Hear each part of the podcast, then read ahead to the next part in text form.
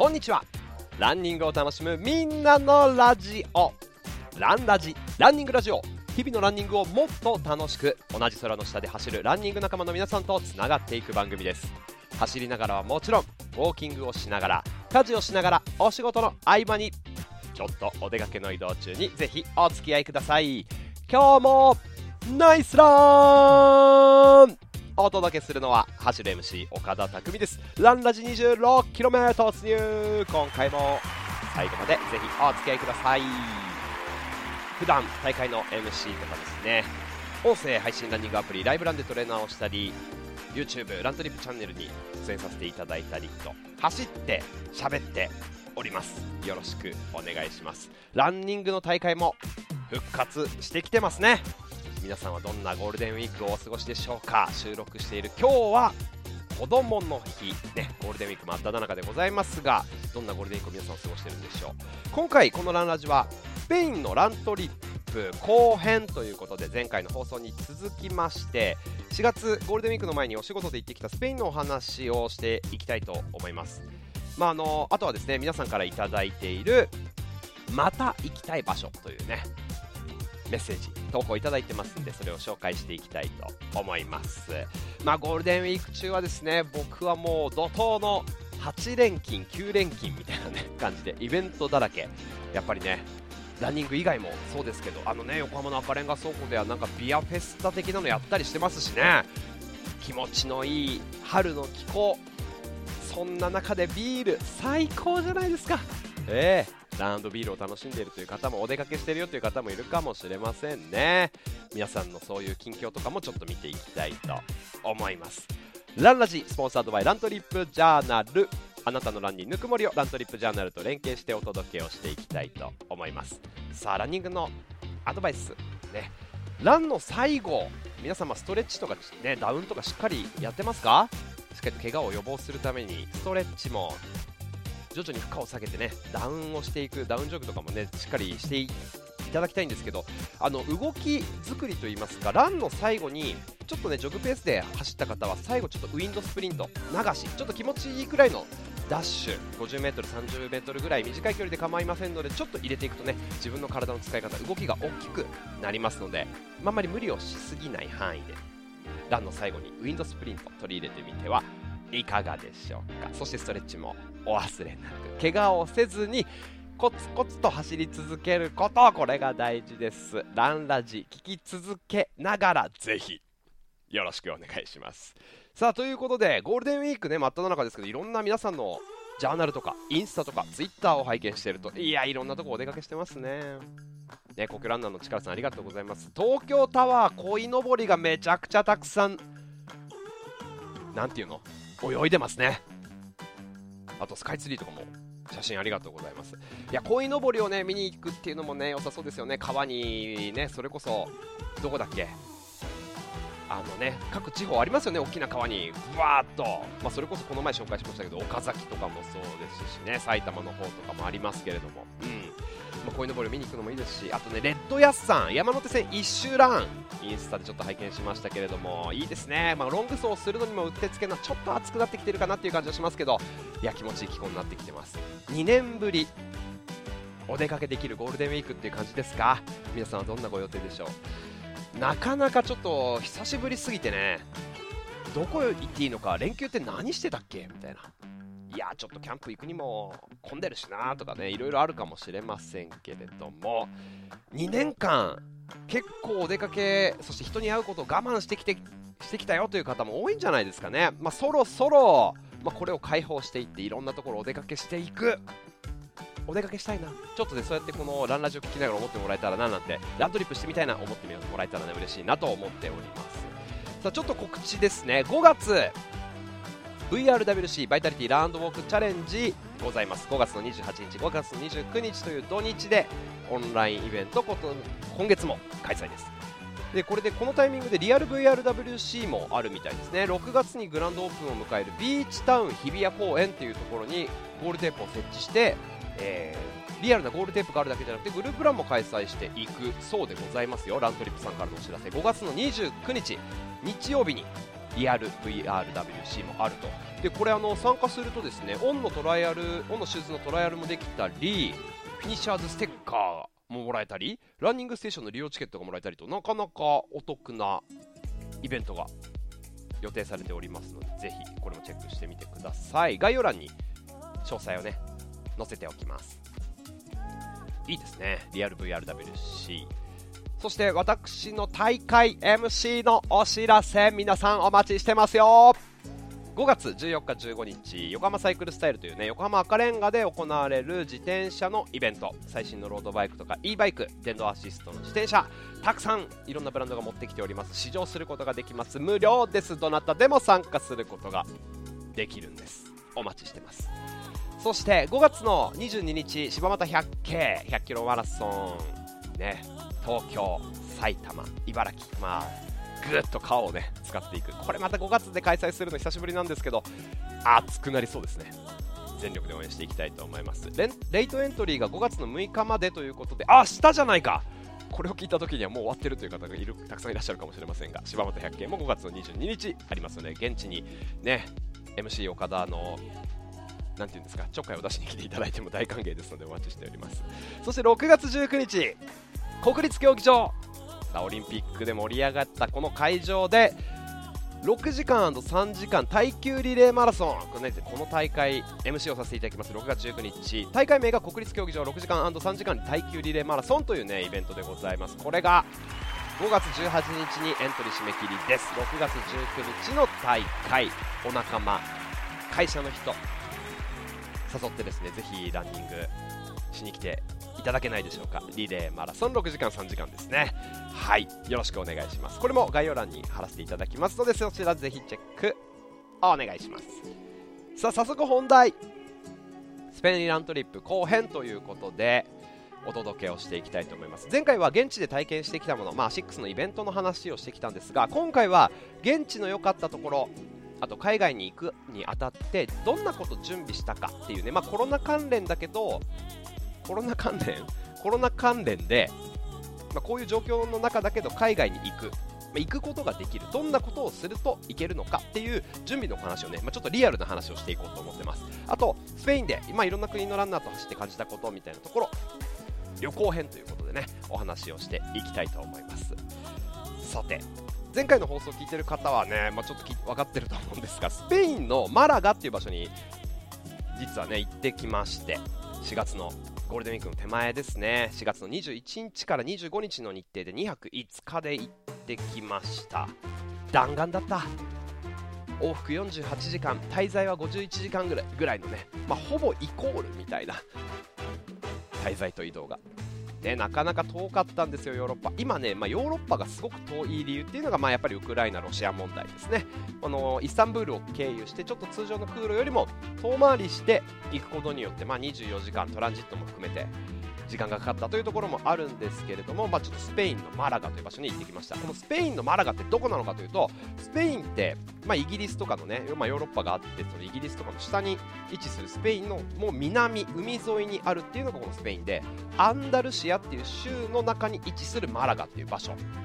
マラガ県みたいなね位置づけでございます。まあすごいあの地中海に面するリゾート地でヨーロッパ中心に、まあ、いろんな方が来るというところで結構有名なリゾート地みたいですね。世界から観光客が集まる場所スペインのマラガに行ってきました。気候が良かったって言ってもまあ半分ぐらい雨だったんですけれどもパッと晴れるとねもう空が真っ青で気持ちいい場所でございました。まあそんなところにね行ってきたんですよ。アシックスのメタタイムトライアルズというトップアスリートがベストを狙っていくという大会そしてその後に開催された市民のマラソン大会みたいなのがねあってこれま前回の放送聞いていただきたいんですけどそれに合わせてそれに合わせてというかね発表会製品の発表会もありました。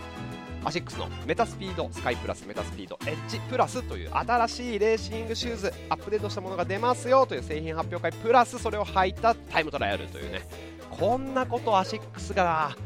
イベント作って街中を交通規制してやっちゃうんだ。すげえっていうねイベントを取材しに行ってきました。そうなんですよ。あの、まあ、現地のね良かったところちょっとお話ししていこうと思うんですが、まあ、私、ヨーロッパが初めて、まあ、今回初めて尽くしでした。ヨーロッパ初めてスペイン初めてスペイン語圏初めてえターキッシュエアライン初めてイスタンブールでのトランジット初めて みたいなねもう初めてなことだらけだったんですけど現地の良かったところですね、まあ、まずね場所からいきますと、まあ、このマラガっていう場所ねとにかく海沿い、まあ僕の今の近所で行くとだから神奈川県の湘南みたいなもんですよね。すごく海沿いってやっぱり気持ちいいじゃないですかどこの海沿いも。まあ綺麗にキラキラっと。そして白い砂浜ヤシの木大きな公園海沿いがねぶわーっとランニングしてる人もたくさんいらっしゃるわけですよ。まあここが気持ちいい。そして逆側を見ると石畳にオレンジ色の屋根歴史的な建造物ぶわーっと立ってる。まあ、あのよくスペインに旅行行く方ってねバルセロナとか行って、まあ、ガウディの建物とかを見るという方サグラダ・ファミリアを見るという方たくさんいらっしゃると思うんですけど、まあ、それはないもののマラガにでもそれでもやっぱり歴史的な日本にはない街並みが広がっててねすごい街全体がアートっていう感じでしたね。ちょっとね石畳は濡れるとめちゃくちゃ滑るので 走りやすかったかと言われるとちょっと走りづらかったんですけどまあそれでもやっぱりね海沿い走ってよし街を走ってもよしというところでどこを見ても新鮮というかねキラキラしておりました街が。うんまあやっぱりねラントリップいいなっていうふうにね思ったところでございます。あのラントリップ欠かせないのがやっぱり食ですよね。スペインって分かってはいたけど本当にバルがたくさんあるんですよ。このマラガという場所、まあ、ちょっと私が泊まってた宿の窓を開けるともう目の前が目抜き通り大きな通りになっていてもう繁華街が目の前に通ってるみたいなねもう歌舞伎町の目の前に泊まってるみたいな感じだったんですけどそこ入っていくとですねもう本当に所狭しともう1階各建物の1階はほぼ全てバルみたいなもしくはお土産屋さんとかね飲食店とかっていう感じでずわーって並んでてすごかったですよ。1、まあ、6時とか9時とかにも、まあ、もちろん盛り上がってるんですけど深夜12時を超えてからがすごく盛り上がってた。みんなマスクしてない。ヨーロッパの人アフリカ系の人もういろんな人種がいましたけどめちゃめちゃ盛り上がってた。日本の新宿とか渋谷よりも人多かったと思いますよ。こんなに人多いの見たことないけど最近っていうぐらい。めっちゃ賑わってましたね。すごかった。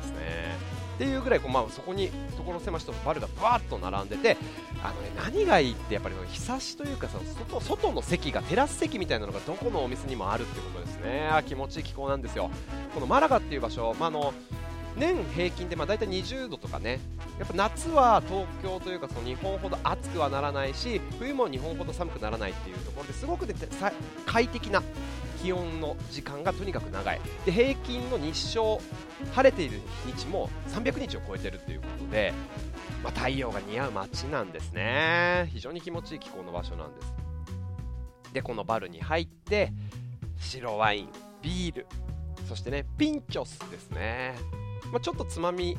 ちょっとつまむのにいい一品っていうのがねいっぱいメニューの中にあるというのがすごく良かったですね。生ハムそしてチーズでハハーモンじゃない。チーズ。サーモンで巻いたやつをねバゲットにのせてこう出てきたりとかして。さらっとね。ちょっとつまみながらご飯を食べるみたいなちょっと食いっていっぱいいっちゃうみたいな感じでね昼間からみんなやっちゃってるんですよ。はい。いいなー。なんてね。うん。思いますね。すごい食文化。あとね美味しかったものがオリーブ。スペインってあのオリーブ世界で一番こう生産されてる取られてるということで、まあ、あの皆さんがもしかしたら持ってるねオリーブオイルとか買ったオリーブとかもスペイン産のものが結構あるかもしれないですね。オリーブオイルもね美味しかったですね。オリーブオイルそしてオリーブ美味しかった。まあもちろん生ハムですよ。はい。まあ、このね生ハムとかオリーブを使ったやっぱりこうパニーニとかバケットサンドみたいなものが、まあ、日本のおにぎりのような感覚でどこの店にもいろんな種類が置いてあるっていうところで皆さんがこう朝朝ごはんとか昼ごはんとかでね皆さんそういうものを食べてるなっていう印象でございました。あの僕思い返していくとですね一番こう美味しかったものもやっぱり生ハムオリーブ白ワイン、まあ、この辺のベタなものかななんてね思いますね。初日に着いてホテルにチェックインしたタイミングでお昼ご飯レストランで食べれますよって言われたんでねあのラントリップの大森さんとランナーズのチームお二人とね食べたんですけどレストランで。ここでねあのレストラン入ったらコース料理出してくれて用意してくれてたというのがコース料理で、まあ、それこそオリーブに始まりオリーブオイルにバケットそして生ハムのっけて食べるみたいなね。なんかあのバケット切ったものにトマトのソースというか、まあ、トマトマトピューレみたいなねのがこう引いてあってそこに生ハムを乗っけて食べる。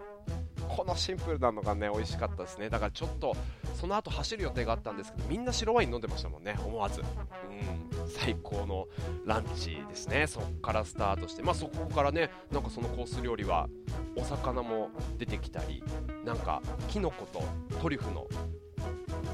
なんていうのあえたものとか出てきたりとですね。もうたくさんもう食のオンパレード目白押しで最後のねデザートも美味しい。甘いものも結構美味しかったんですね。コース料理が出てきてね。唯一誤算だったのはその後の夜ご飯も、えー、アシックスの皆さんとかね世界のインフルエンサーの方々と同じレストランで食べたんですけど全く同じコース料理が出てきたっていうねことでしたね。ちょっと勘弁してよと思ったんですけど、まあ、めちゃくちゃ美味しかったから2度食べても何の文句も誰も言わなかったんですけどすごい美味しかったですね。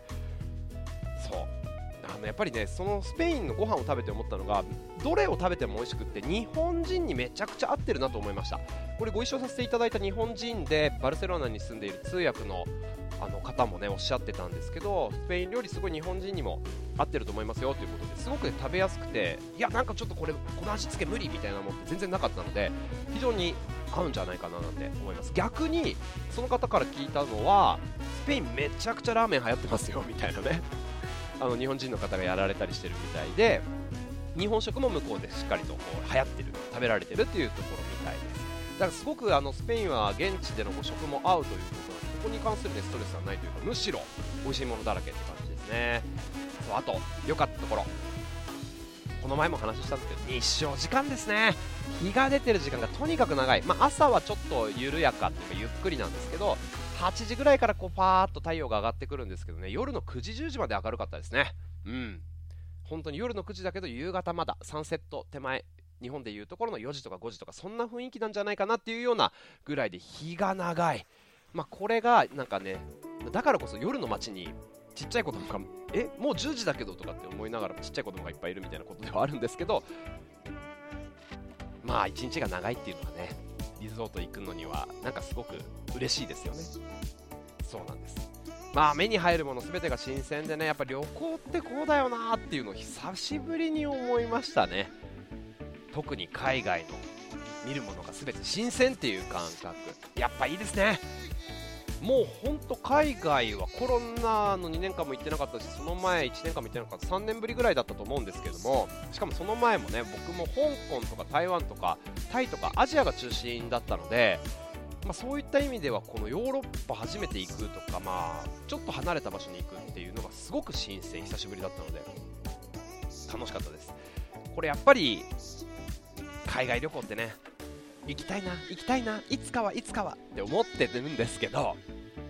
やっぱちょっとコロナになって行けないって思ってましたけどね行けるようになってます世の中的には。ぜひちょっとね計画を立てていくのいいんじゃないでしょうか、まあ、実際に海外旅行に行くのに必要な準備今回どんなことをしたのかっていうのをちょっとねコロナ関連でお届けをしていきたいと思います、まあ、簡単に言うとめんどくさいんだけどちゃんと必要なことをやれば海外に行くことはできるし日本よりも海外の方がすごく開けてる。マスクをしている人、まあ、海外はね、まあ、それこそ本当に街中には全然いませんでしたし脱マスク社会ねやっぱり気持ちよかったですね。マスクしないで走るマスクしないで生活するってやっぱ開放的。いいなって思いました久しぶりに。これが、まあ、海外はねすごくそれがスタンダードが戻ってきてるなっていう感じをしましたね。どんなことをしたのかちょっとお話をしていくと出国前日本に出て日本から出ていく前に必要なことが、まあ、これ僕がスペインに行ったっていうねそのケーススタディなんですけどまずスペインの保険証に提出する、まあ、健康状態申告書っていう、まあね、ちょっと英語のホーム ホームページから、えーと、自分の健康状態をチェックチェックチェックってしていってまあなんていうの証明書みたいなのをね出して、まあ、これをあの印刷して空港で見せるみたいな。まあそれはもう自分の健康状態接触してないですかとかってねパチパチパチってやるだけなんですけど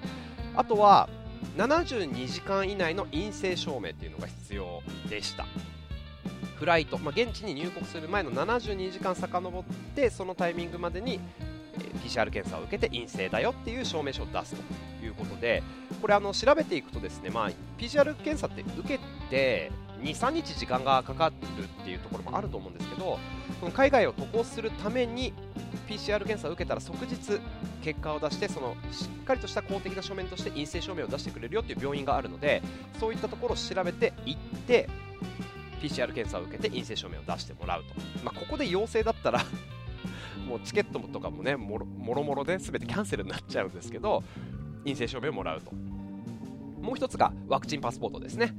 接種証明。ワクチン僕は2回まだ2回までしか打ってないんですけどえー、とこのワクチンパスポートアプリがありましてアプリをダウンロードしてこの接種証明書っていうアプリがあってその中に自分のワクチン証明書って紙で持ってるじゃないですか。それを連携させていってアプリで見せるっていうことがあってこれね出ていく時もそしてスペインに入国する時もね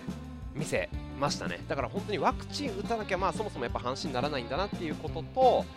あのしっかりとこのアプリとかを入れてワクチン証明書を世界的に共通で見せることが求められているというところなので、まあ、ワクチンをしっかりと打ってワクチンパスポート用意して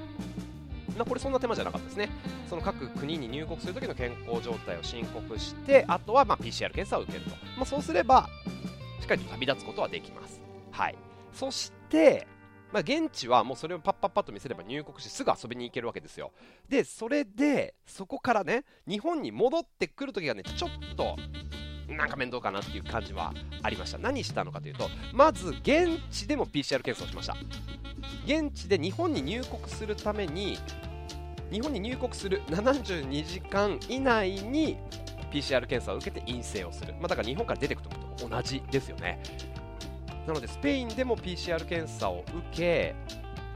陰性証明を出しそしてそれを見せて入国するで同じく行きと同じようにワクチンパスポートワクチン2回打ってますよっていうのを見せて入っていくっていうことなんですね、まあ、だからちょっと現地で PCR 検査を受けてから入っていくっていうのがちょっと面倒くさいかもしれないですね。でも思ったのがこれ羽田空港に僕着いた後にですね羽田空港でも PCR 検査あるんですよ。行機が着きました。えー荷物を持って降りていきます。大きな自分の預け荷物を受け取る前の動線で PCR 検査をみんな受けるんですよ。順番にね。はい。なんかこのアプリを確認して MySOS っていうアプリがあって、まあ、これ要は隔離期間中とかに自分を管理するアプリだったり自分の健康状態がやばい時に通報してくれたりとかっていう、まあ、自分のその健康状態とかを管理するアプリがあってこれを入れてるかどうかをまずチェックされてその動線の中では自分の住所というか自分の住んでる場所とかを連携させて自分の個人情報をそのアプリの中に入れてでそして入国していく動線の中で PCR 検査唾液を入れて渡すと。でここで3 4 0分ですかね待って陰性だか陽性だかっていうのが出るんです。陰性だから無事に出られるんですけど陽性だったらそのままホテルに収容なんでしょうね。だついて PCR 検査。すごい。徹底してると思いながら。で陰性でこう無事に出ることができたんですがワクチンを2回打ってるか3回打ってるかでその後のね待機期間が変わるんですよ。僕は2回だったので1週間の待機期間がありましてただ入国して1233日目に PCR 検査を受けて陰性だった場合は4日目から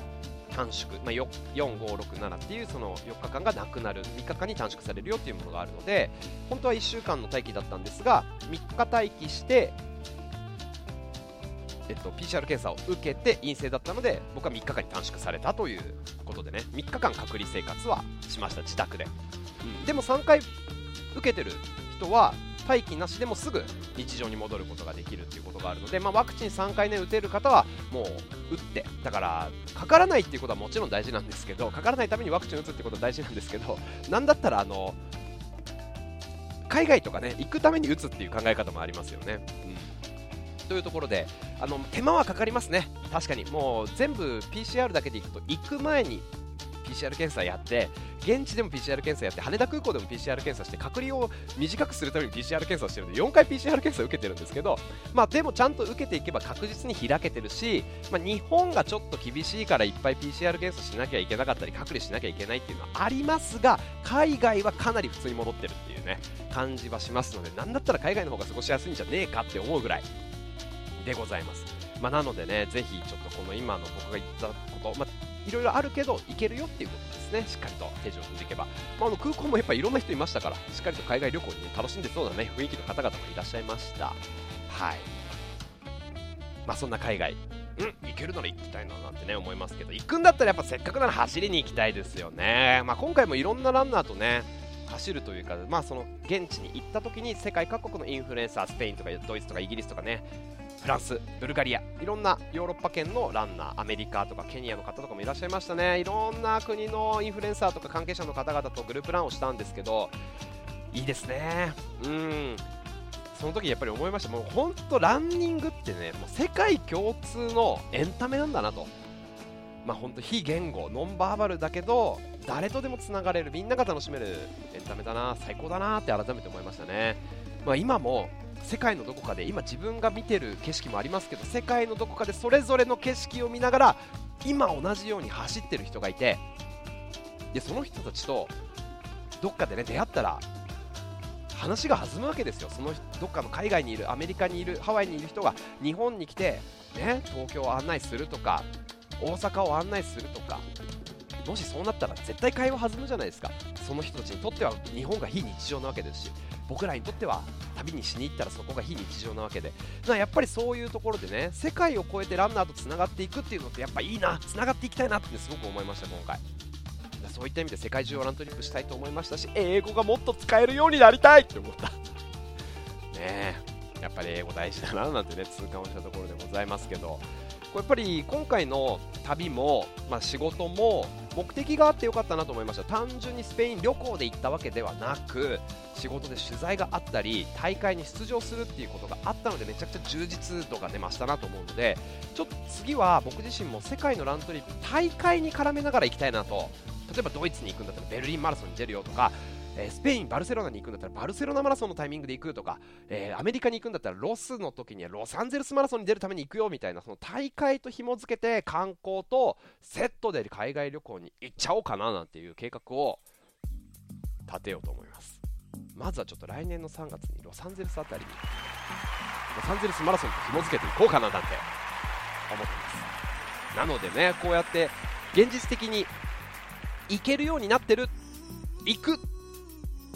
そう決めて、まあ、ちょっとね半年後1年後とかのプランニングをしてみるのも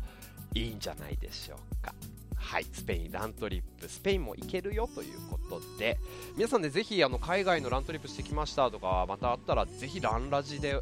教えてください。よろしくお願いします。あの直接的にこれ読んでみたいなこんなラントリップしてきたよとかあればもちろんジャーナルとかツイッターとかでももちろんねハッシュタグランラジをつけて OK ですしあのインスタとかツイッターの DM でもう送りつけていただいてメッセージ教えていただいても大丈夫なのでお待ちしております。さあスタートから間もなく30分経つというところ28分経過でございます。皆さんからいいているまた行きたい場所この後紹介していき日々のランニングをもっと楽しく。ランニングラジオ。ランラジ。さあ間もなく29分になるところでございます。ランニングを楽しむみんなのラジオランラジ。Sponsored by ラントリップジャーナル。さあここからはラントリップジャーナルと連携してお届けしていきたいと思いますよ。また行きたい場所。そうどこでしょうか。また行きたい場所。スペインにまた行きたいなってね僕は思っておりますけれどもどうですか？さあ紹介していきましょう。ラスベガスとねお答えいただいているのはロイさんですね。はい。まあいろんな4月の目標とかもありつつランラジねまた行きたい場所ラスベガスですと。ACL 手術後これ前十字のね手術をした後にリハビリ中に行った家族旅行ラスベガス。当時は駐在員だったからアメリカ国内旅行ですがそれでも海外に来た気分を味わえた場所ラスベガス。ラスベガスに松葉杖。日本人は私だけのはずということで朝は家族で街を満喫してホテルに帰ってリハビリ。夜はカジノ。楽しかったなと。いいですね。ラスベガスね。僕も1回行ったことがありますけれども。よく前十字の手術した後に松葉杖で行きましたね。いやなんかちょっと想像がつきますけど。まあまあカジノはね座ってりゃなんとかなりますからね。うん。最近僕あのポーカーのイベントでねよくお仕事をしているのでポーカーしにラスベガス行きたいななんてちょっと思ったりしますけどね。ラスベガスもいいですね。えー、っとそしてアマルフィというお答えなのがアッチさん。おしゃれですね。えー、っとまた行きたい場所ということでうんと最高にうまく撮れたその時の写真をね載せていただきましてこの写真はアマルフィのイタリア。これはポジターノという隣町の風景。うわなんかね海岸線綺麗な海沿い山が切り立っててその山の斜面に綺麗な家が並んでいるという写真ですね。ここに行った頃まだ旅先で走るということをしてなかったんだけどだからこそ行って走りたい。7年前と8年前に行ったっきり行けてないんです。コロナでなおさら行けない。だからこそ大手を振っていけるようになったら本当に街ぶらできるここに行って走りたいと思うんです。海外旅ランはコロナ直前の2019年冬の台湾だからなと、えー、今年は国内旅ランを試してみたいですと。うん。そうですね。僕も確かに旅ランというねものを覚えてから海外に行くと充実しますもんね。もう一回行きたい場所確かに、ね、ありますね。ランあの頃してなかったもんなみたいな。さあスペイン。みずみずさん。えー、また行きたい場所。岡田さんが行かれたばかりのスペイン。もう15年以上前。マドリードのバル巡りグラナダのアルハンブラ宮殿。フラメンコ。トレドの街並み。どれもまた行きたい。あの時行けなかったバルセロナのサグラダ・ファミリアにもぜひ行きたいです。いいですね。バルセロナに行きたいんです。僕も。次こそ。いや羨ましい。そしてあゆたさん。ゴールデンウィーク中ねお疲れ様でした。ゴールデンウィーク中3つのリ RE を求めて身も体も心も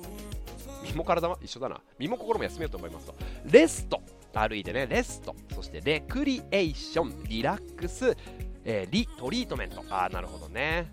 故障中なのでランはゆるゆるそうということでお疲れ様でした。その分空いた時間はお子さんということでえっ、とそのうち生まれてから青春時代まで過ごした場所にも走りに行きたいなと。ああ懐かしい友達にも会えるかも。久しぶりにまた行きたい場所ですということで。確かにこれいいですね。ちっちゃい頃育った場所あの街走りに行くあるかもしれない。あ僕もでも走りに行ってないですね。って言ってもまあ結構近いんですけど。うん。生まれ育った場所ね。神奈川県の日吉っていう場所なんですけどそこ走りに行ってないの走りに行こうかな。自分の生まれ育った街をね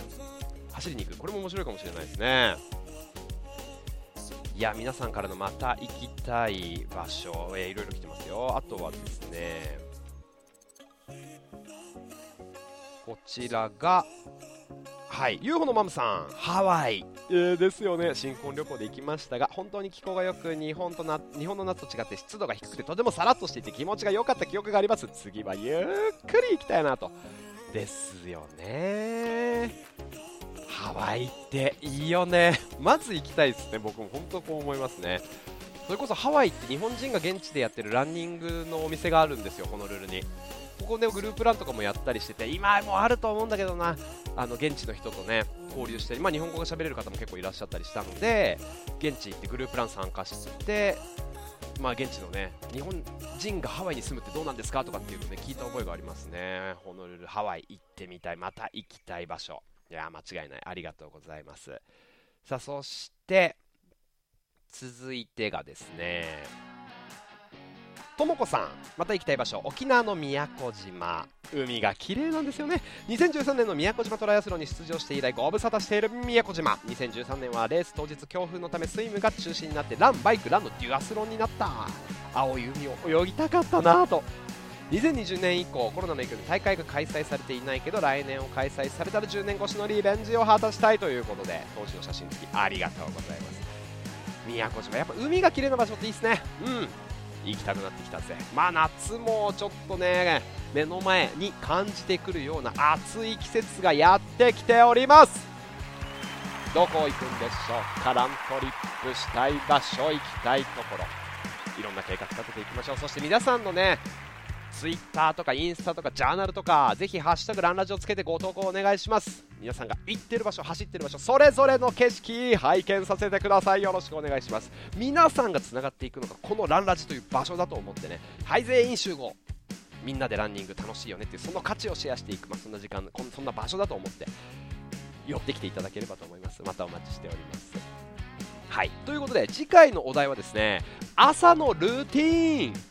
やってること。おすすめのものとかあればぜひ教えてください。朝起きて何するのかね。朝のルーティンぜひ教えてください。まず左右を飲みますとかね。まあ僕あったかいお湯を沸かしてまず左右なんですが皆さんのルーティンぜひ教えてください。まああのこんなまあまあまああのお子様の支度を手伝うとかまあいろいろあるかもしれませんけどね。ぜひぜひ教えてください。ハッシュタグランラジをつけてそしてハッシュタグ朝のルーティンもつけて文章の頭にね朝のルーティンとかねランラジのお題とか書いていただけると見つけやすいので助かります。よろしくお願いします。ぜひぜひ番組へのご参加お待ちしております。ラントリップジャーナルそしてツイッターインスタグラムハッシュタグランラジをつけてご投稿よろしくお願いします。今回もお聴きいただきありがとうございました。スペインラントリップ後編ということで海外は意外といけるよ。もう大丈夫だよ。そんなお話。そしてやっぱり世界共通のエンタメランニング。これってやっぱり素晴らしいよね。世界中にラン仲間がいるんだよってことですよ。